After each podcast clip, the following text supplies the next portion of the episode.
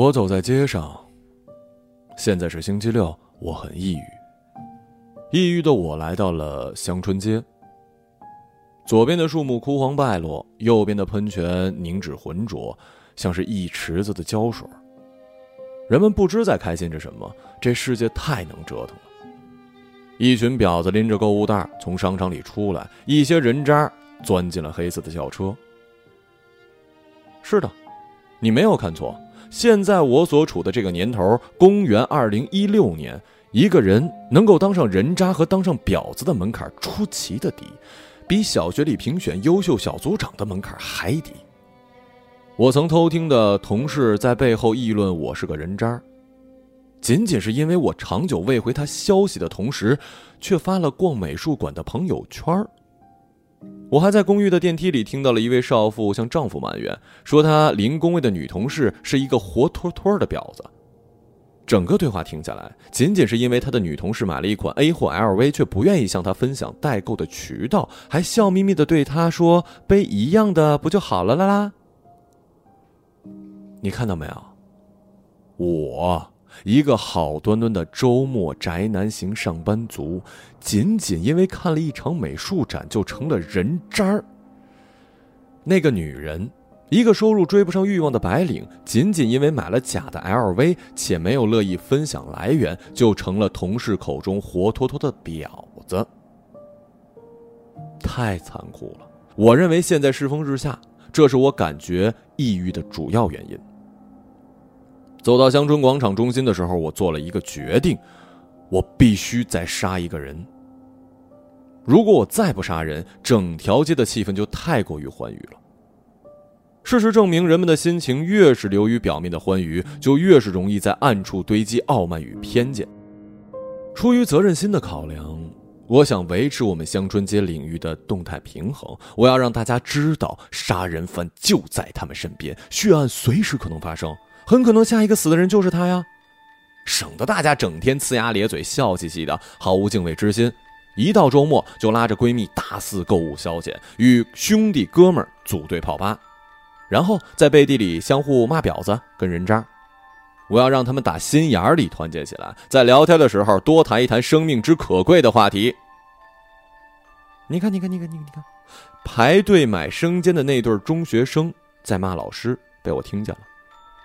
听下来是一位地理老师，仅仅因为每天穿丝袜，就成了学生口中的骚货。还有走在我前面的这两位小姐，正在骂一位钻进黑色捷豹车的男士，仅仅是因为该男士体态发福，弯腰上跑车费劲，就成了两位小姐口中的猪头。啊，还有这两位啊，骑着城市短租单车，戴着耳机摇头晃脑的外国人，三句话，九个 fuck。瞧瞧这些嘴脸，我的天哪！你们的日子太安逸了，缺乏危机，才导致了这些嘴巴充满了攻击性。他们是不是觉得连环杀人案只存在于电影跟新闻里啊？这样看下来，我必须要杀一个人，刻不容缓。首先，这个人必须是我所真正讨厌的，我不能乱杀人的，不深思熟虑可不行。比如说，我像上一回一样。喝了酒，杀了随便一个什么住在阳春路的陌生人，不由分说的弄死他。然后在处理现场痕迹的时候，我又从他的书架上搜出了一本惠特曼的诗集跟王小波的杂文集，然后从他的硬盘里还发现了昆汀和波兰斯基的影片，甚至在他的一件红色外套里，我发现了一张迪兰托马斯的诗抄。哎呦喂，当时我那叫一个后悔啊！抱着他热乎乎的尸体哭了足足两分钟。要知道，杀错一个好人的愧疚感，远远胜于杀人本身的罪恶感的。不信的话，你错杀一次你就知道了。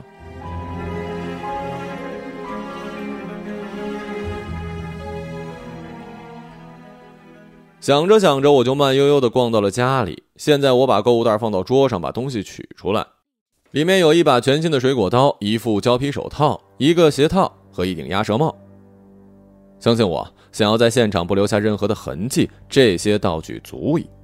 电影里那些花里胡哨的手段，都是为了戏剧张力服务的。很明显，编剧行业竞争激烈，如果不花里胡哨的别出心裁，他们也是没有稿费可赚的。现实中，我只需要选定一个老旧的小区，那种没有任何监控设备的，在苏州河一带多的是，而香椿街是这一带的穷差王中王，就更轻松了。这些等待政府拆迁发财的贫民窟盲流，连楼道里一个坏掉的声控灯都不愿意集资翻新，就更别提什么狗屁的监控摄像头了。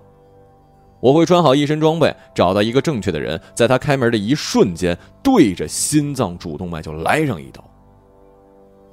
注意啊，这里也跟电影里不一样。根据我的经验，你捅了人的颈动脉之后，被捅者绝对不会像电影里一样惊恐的捂住脖子。先是膝盖弯曲，又是伸出疲软的手臂，直勾勾的看着你，再说一句欲言又止的台词，倒下去。绝对不会，他反而是会陷入一种癫狂的状态，那个状态着实不好描述。啊，对了，如果你见过农村杀猪，啊，且猪没有被绑起来的话，那就不用我在这儿过多的废话了。总之。事了，我会像往常一样慢悠悠地走回家，整个过程绝对不会让我有半点紧张。我在警局办公室里回看监控录像里的自己，那简直是悠闲极了，就好像是去撒了一泡尿。我戴上白手套，打开水果刀的塑料包装，然后我们家的房门响了。透过猫眼，我发现对方是一个身高偏矮的女孩，一米六三上下，年龄二十一二左右，穿着一件白底红 logo 的卫衣和一条紧紧扎着腿的打底裤，蹬着拖鞋。我开门，你干什么？按照时髦的说法，这是一张网红脸，眼角开过，睫毛粘上去，鼻子更别提了，这种鼻子。照相怎么照都成，完全就没有难看的角度。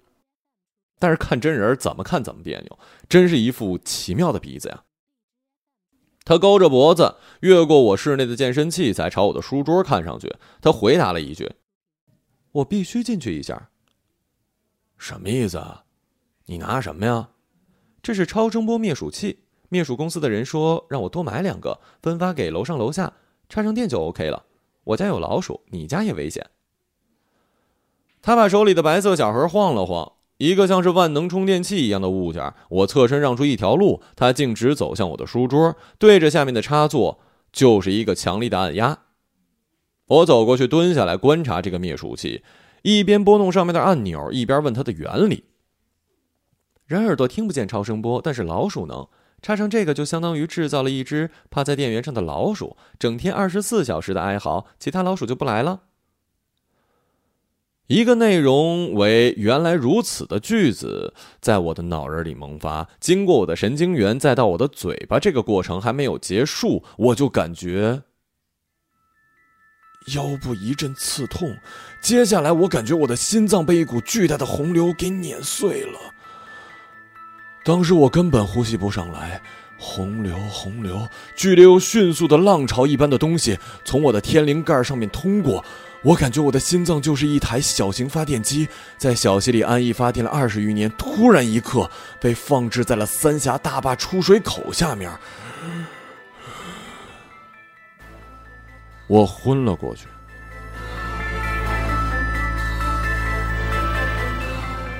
再醒来的时候，我的头发、脸、衣服上全是可乐，我都已经醒了，他还是骂骂咧咧的泼我。直到那一瓶可乐泼在我身上，他手里的电机器还在滋滋放电。我低下头看到自己的时候，可乐顺着头发进了我的眼睛。我发现自己已经被一条卡其色的棉绳绑得非常妥善。这种绑法我熟悉，日本影视行业某领域的大量作品中都出现过这种绑法的女人。亲身体验之后，我发现这种绑法毫无痛感，却一丁点儿都动不了，就连耸肩都不行。动不了，还真他妈神奇呀！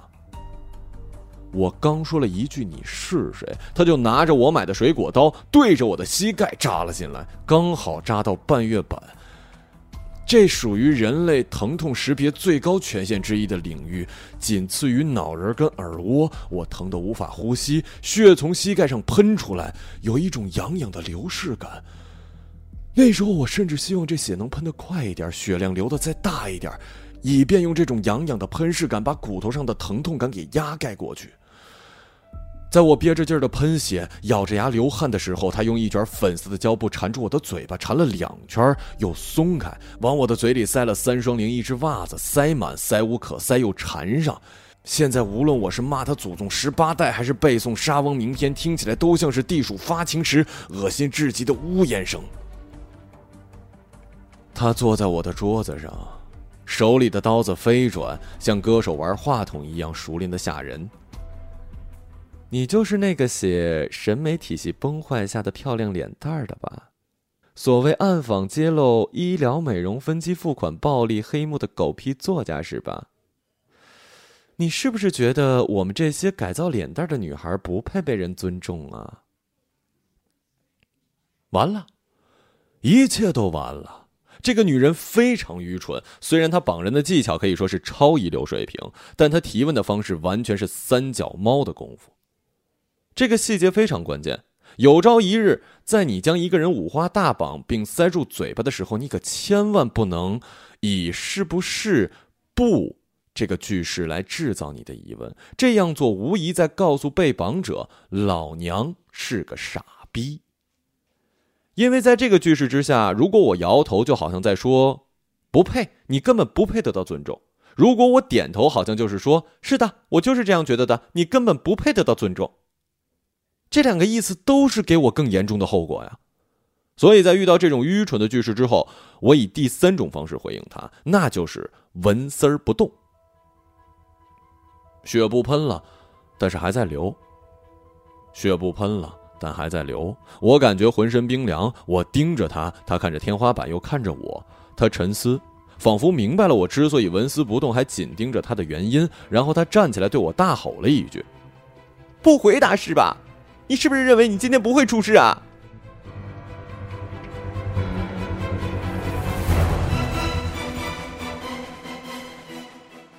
我心凉了半截儿，我闭上了眼睛。他哭了，一边哭一边从厨房的工具盒里拿出来指甲剪，夹我手指上突出的筋脉。他们每断一根，就留下一个指甲片大小的血窟窿。我能感觉到。我头上疼得青筋暴起，我害怕这种暴起，因为如果他们太过暴起，就显得跟手筋一样。万一他心血来潮来一个举一反三，将我头部的动脉剪上一下，哎呀，我不敢想。于是我勉强不看手指，大口深呼吸。你们这些狗屁作家，最丑陋的就是你们。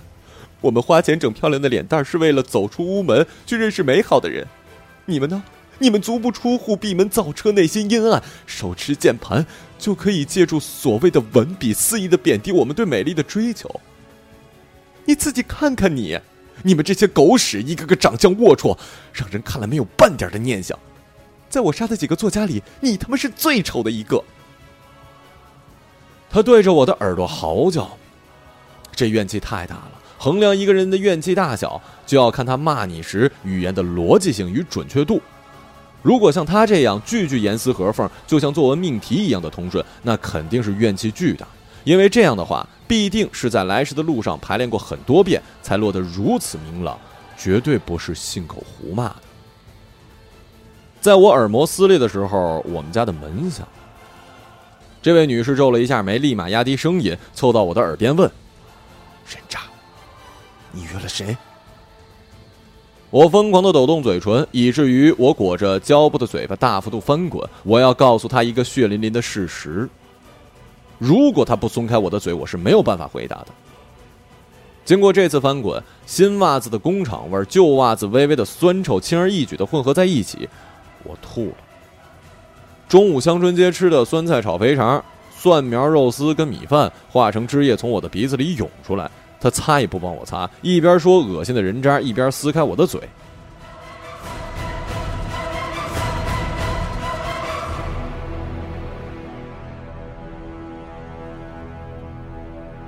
您好，您的外卖到了啊！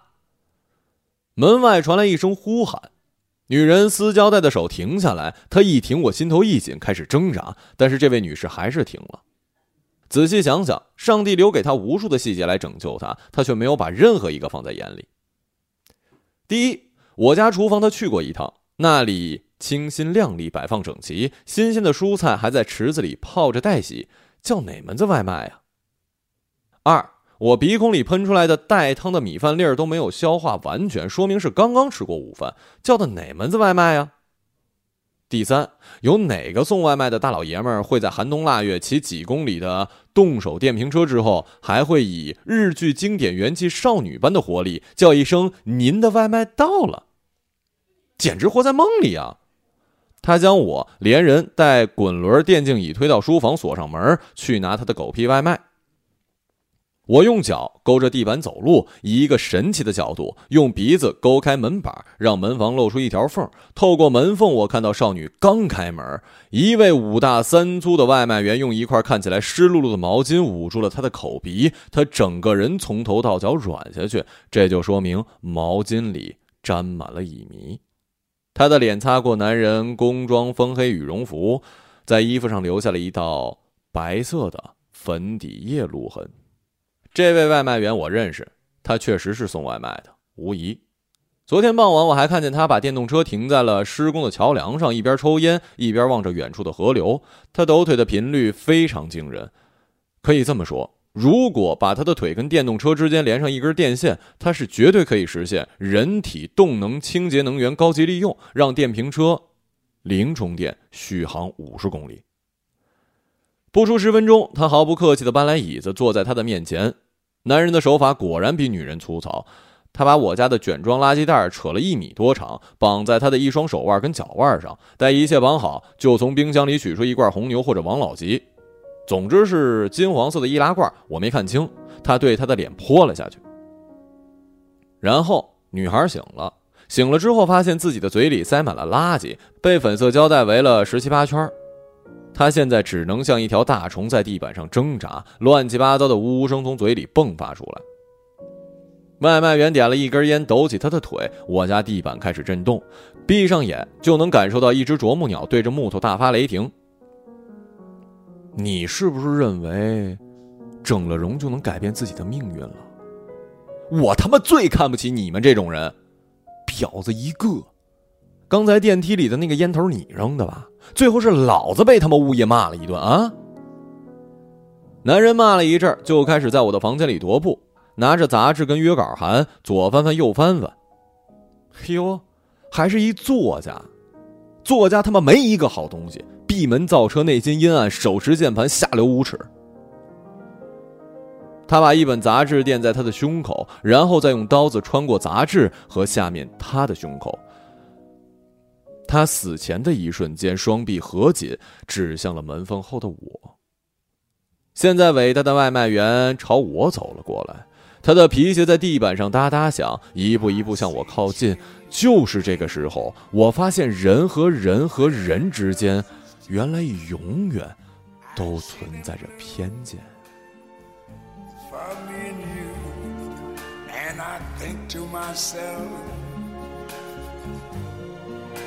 what a wonderful world.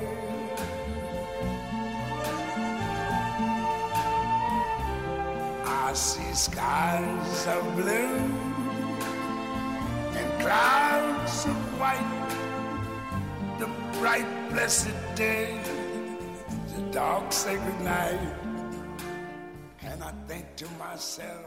一个朗读者，马晓成。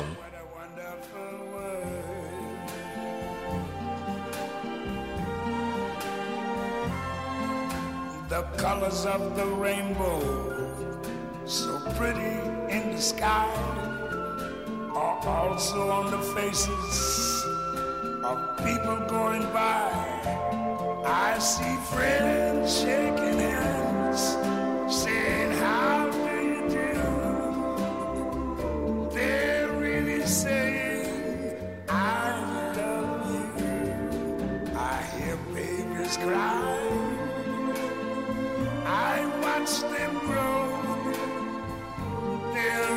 much more than I never knew.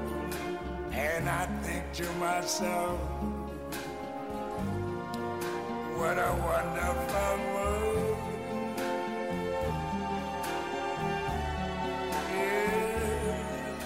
I think to myself, what a wonderful